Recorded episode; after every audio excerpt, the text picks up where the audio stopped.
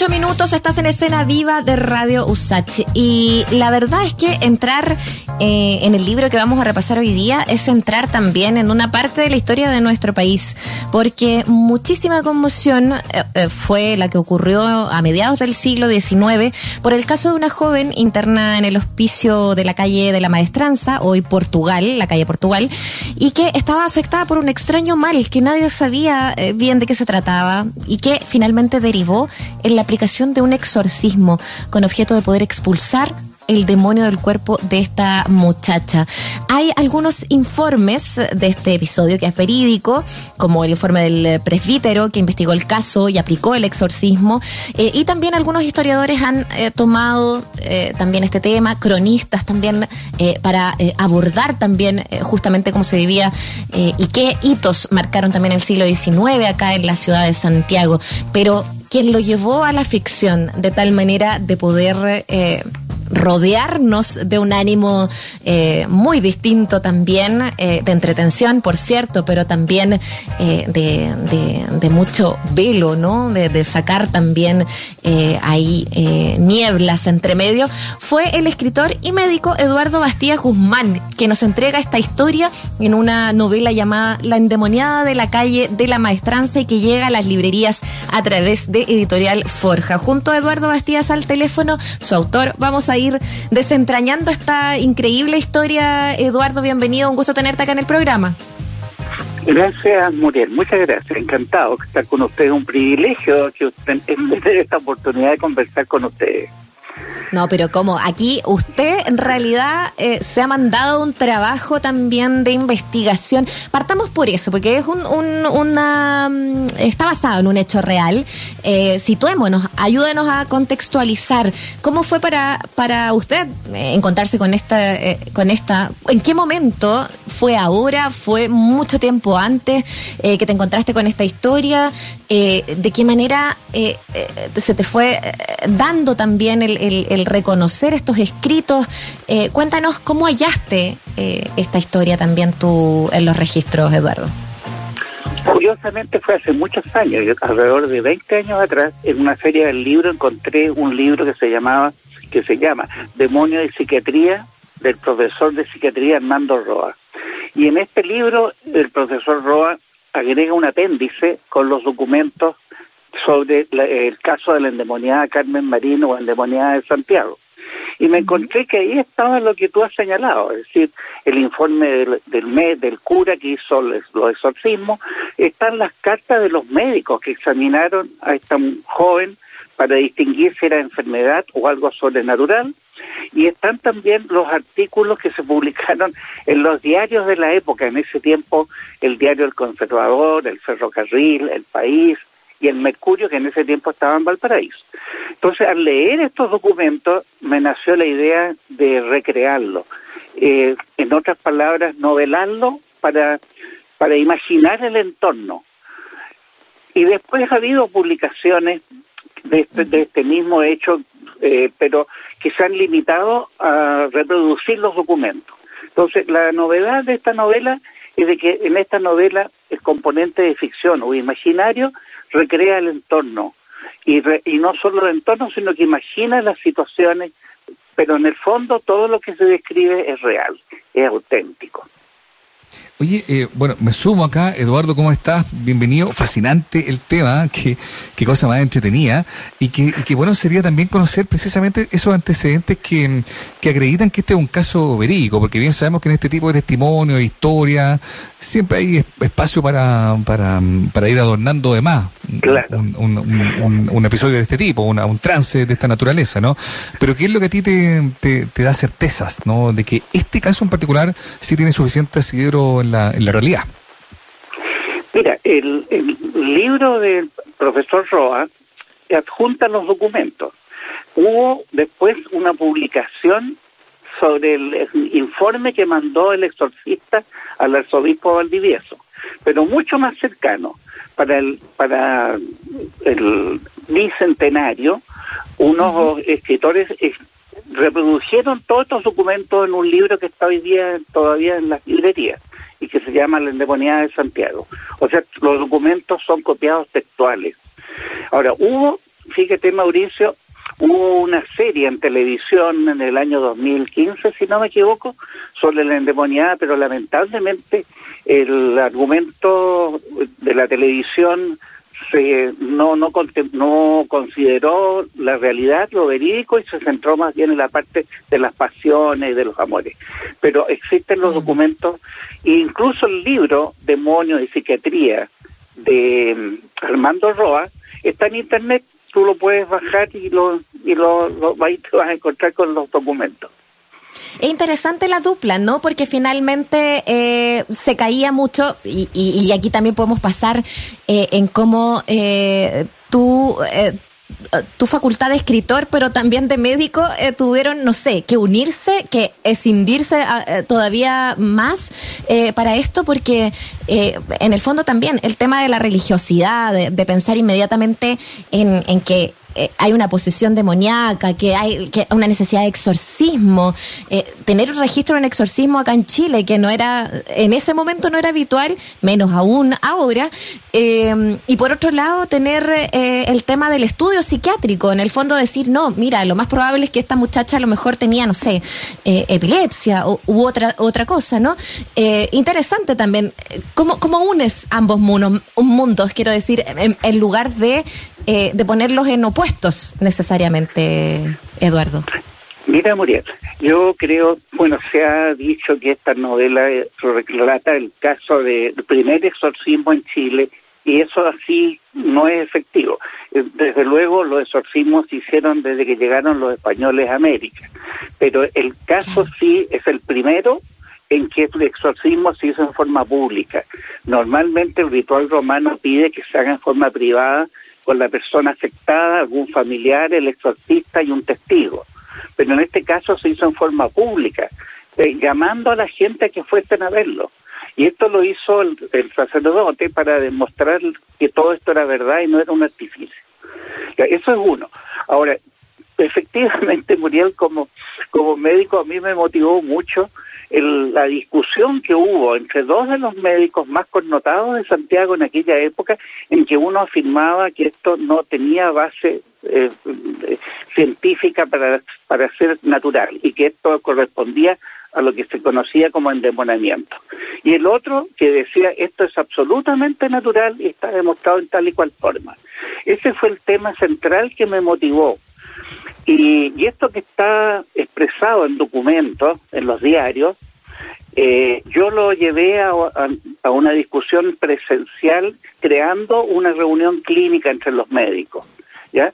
Es, esa parte ficticia en el sentido que no existió esa reunión presencial. Pero lo que dicen en esa reunión, según la novela, es exactamente lo que ellos expresaron en los periódicos. Y que es muy interesante porque ese diálogo que hay entre los dos médicos eh, capta, eh, entusiasma, motiva. ¿y qué antecedente específico de, de, lo, de, lo, de lo vivido es, es eh, son los que se tienen, no? Porque Claro, hay, hay un montón de, de, imágenes que uno puede imaginar, ¿no? Gente levitando, gente hablando otras lenguas, eh, marcas en la piel, no sé, un montón de, de, de, situaciones, ¿no? En este caso en particular, ¿qué, qué, qué se describe en la época, qué se ha rescatado de los escritos en la época que, que caracteriza este episodio de este exorcismo? Claro, de la iglesia fijaba algunos, digamos, requisitos para reconocer el endemoniamiento. Y, y en el caso específico de ella, eran el reconocer idiomas extranjeros que normalmente no tendría por qué conocerlos. Ah. Segundo, demostrar eh, fuerzas, fuerza dinámica, como levantar pesos extraordinarios. ¿ya? Y tercero, el tener eh, eh, otros elementos de alteraciones de la, de la del estado biológico normal. Esos tres elementos son los que sostenían de que ella debía estar. Pero lo más interesante, Mauricio, es de que eh, esto eh, nació la idea de que podía estar poseída cuando ella, antes de estar en el hospicio, estaba hospitalizada. Y en la sala de al lado había un niño enfermo. Y al niño enfermo le fueron a rezar para los, los rezos, eh, digamos, que, para que contribuir a sanarlo. su recuperación. Y cuando e-, y ella estaba en una crisis, entonces cuando escuchó el Evangelio de San Juan, ella se le quitó la crisis. Y eso fue el argumento que lo llevó a pensar de que esto podía ser un Oye, estamos conversando con Eduardo Bastías Guzmán, escritor médico, quien eh, nos está hablando acerca de su última novela, La endemoniada de la calle de la maestranza. Eh, qué, interesante cómo efectivamente estos contrastes, incluso en ese momento uno pensaría a lo mejor que, esto se daba por hecho eh, y efectivamente generó cambios de opinión, opiniones cruzadas y, por cierto, mucha conmoción. Eh, y me, quería quedar como en eso. ¿Qué pasa con la opinión popular? ¿Te, pudiste encontrar ahí en todos estos documentos y a propósito de hacer el seguimiento en los diarios, eh, también de la época, eh, ¿qué, pasaba a nivel como de la sociedad? ¿De qué manera impactó, conmocionó y se quedó grabado? porque efectivamente pasa por ahí quizás una gran cantidad de mitología de lo que de cómo se va eh, dando a conocer este caso más adelante, ¿no? Eh, especialmente para un lugar tan eh, tan central como es lo que es hoy día la calle Portugal y que sigue siendo como una calle bien transitada de medicina también en el centro de Santiago. Claro. Mira, efectivamente, ¿ah? efectivamente el perdón, se me fue un poquito la idea. La pregunta, la pregunta, ahí, como el sentir popular, eh, cuando seguiste la parte de, los, de los diarios y todo eso. Mira, yo creo de que esta novela tiene un mérito más y que es retroceder en la historia y volver a Santiago y a Valparaíso de la época de 1850, mediados del siglo XIX. ¿Ya? Porque en ese tiempo había ocurrido un conflicto entre la Iglesia y el Estado lo llamado el caso del sacristán, en que la expulsión de un sacristán del, obispado significó un juicio. En este juicio hubo una disputa, un, conflicto muy grave que llegó a, la, a la amenaza de expulsar del país al arzobispo. Entonces hubo un conflicto serio entre el gobierno de Manuel Montt y la iglesia.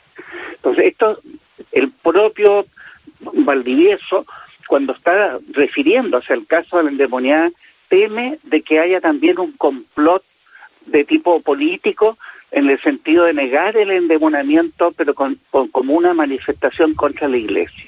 Entonces, todo eso a tal punto llegó que con la cuestión del sacristán, eh, las mujeres se vistieron de luto, hubo pendones negros en las banderas, y hubo mucha conmoción política en ese tiempo. Bueno, todo ese aspecto está reflejado en algún, en algún modo dentro de la novela. Y además las costumbres sociales, cómo se viajaba, que se va recreando en, las descripciones.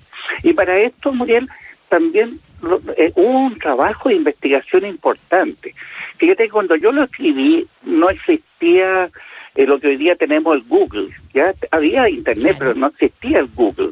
Entonces yo tuve que investigar, me entrevisté con monjas del, donde ella estuvo internada, escribí a la superiora del hospicio, eh, me entrevisté con un teólogo, él me facilitó lo que es el rito el romano, el ritual romano del exorcismo, de modo que todas las, las descripciones que se hacen en latín son auténticas fue un trabajo de investigación que más que una tarea fue una entretención enorme. Yo me entretuve mucho haciéndolo. No me cabe duda también, Eduardo. Bueno, y esa es la idea también, ¿no? Pasarlo bien escribiendo, porque si no, eh, ¿para qué también? Estamos hablando de la endemoniada de la calle de la maestranza, eh, un trabajo que, que, sin duda también abre la imaginación, eh, como, como fue seguramente también para ti, como tú nos estás contando, Eduardo.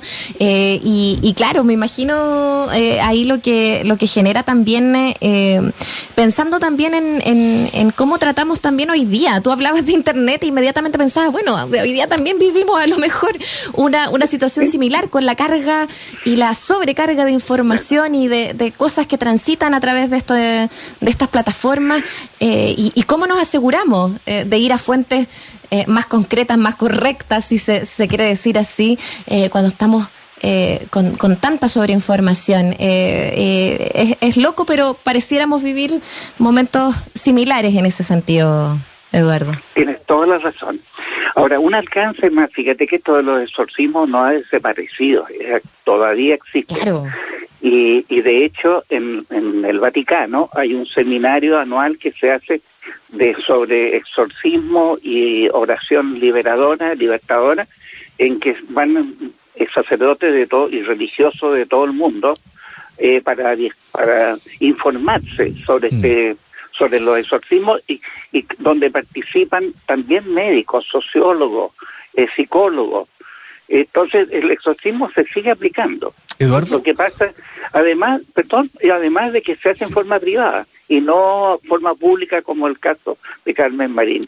Perdón, Mauricio, dime. No, todo bien. No, nos encanta todo lo que nos estás contando. Claro, y también sabía que en el Vaticano, bueno, evidentemente hay, hay, hay, hay conversación sobre este tema. Eh, Entiendo que tiene que haber una serie de requisitos que se cumplan para poder calificar un episodio como un, como un eh, episodio real que merezca eh, ex, ser exorcizado. Claro. Eh, Claro, claro. O aplicar el exorcismo. Y también entiendo que son muy pocos los eh, los, eh, la- lo- los sacerdotes que, que pueden oficiar como, como exorcistas, ¿no? Tiene razón, tienen que ser calificados y para eso tienen que haber participado de una formación y una capacitación de este tipo, como estos seminarios que se hacen anualmente en el Vaticano. Claro. Oye, qué increíble que se sigan haciendo todavía. Y bueno, esta formación, como tú dices, Eduardo, sigue siendo entonces estando vigente. Eh, es, notable también, a pesar ahí de quizás eh, los tiempos que los que vamos viviendo. Oye, a mí no sé, Mauricio, Eduardo, eh, me pasa de, pensar en tantas historias eh, de, de ese siglo, de ese Santiago enclaustrado, de las calles, de los mitos, de los recovecos, tanto que podemos encontrar ahí. No sé si esto despertó otra historia que, que hayas querido seguir, que te haya interesado, porque efectivamente como que es un, un dominó, te lleva una historia a la otra, eh, Eduardo. ¿Te pasó algo así? Mira, eh, yo creo que sí, porque esto, para poder recrear e imaginar situaciones, uno de los problemas que tuve es cómo llevo yo a la novela la- lo que se expresó en un diario, ¿ya? Y, y expresado por distintas personas. Entonces imaginé una tertulia, una tertulia de Isidora Seger, que, que efectivamente en esos años hacía tertulias los días viernes, tertulias culturales en que me invitaba selectos intelectuales y artistas. Entonces imaginé una de estas tertulias y ahí eh, coloqué a, estos personajes en una conversación sobre este tema y, haciendo cada uno sus apreciaciones. Eh, esa fue esa parte es de ficción, esa parte, pero lo que dicen es exactamente lo que ellos expresaron en los diarios. Estupendo. Entonces, La endemoniada de la calle de la maestranza, Eduardo, ahí ya, ya empezamos a, cerrar un poco la conversación, a cerrar la idea, pero, pero es fascinante el tema, Eduardo, y tú nos has logrado también meter de lleno de vuelta en una, historia que, que, que arrastra mucho mito, pero también mucha verdad, ¿no? Y tu libro, insisto, La endemoniada de la calle de la maestranza, es un perfecto ejemplo de un caso verídico sucedido en Chile, que, que está narrado de una manera muy especial para meternos en un tema que, insisto, siempre como que atrae mucho, llama mucho la atención. Así es que, Eduardo, te queremos agradecer mucho el tiempo que has tenido para conversar con nosotros. ha sido un Muchas agrado y un privilegio con ustedes que son eh, tan eh, personas tan calificadas y conocidas. Ha sido para mí un honor. Así que muchas gracias a ustedes. No, gracias Wow, a ti, muchas Eduardo. gracias que ti. muy bien. Un abrazo grande. Encantado.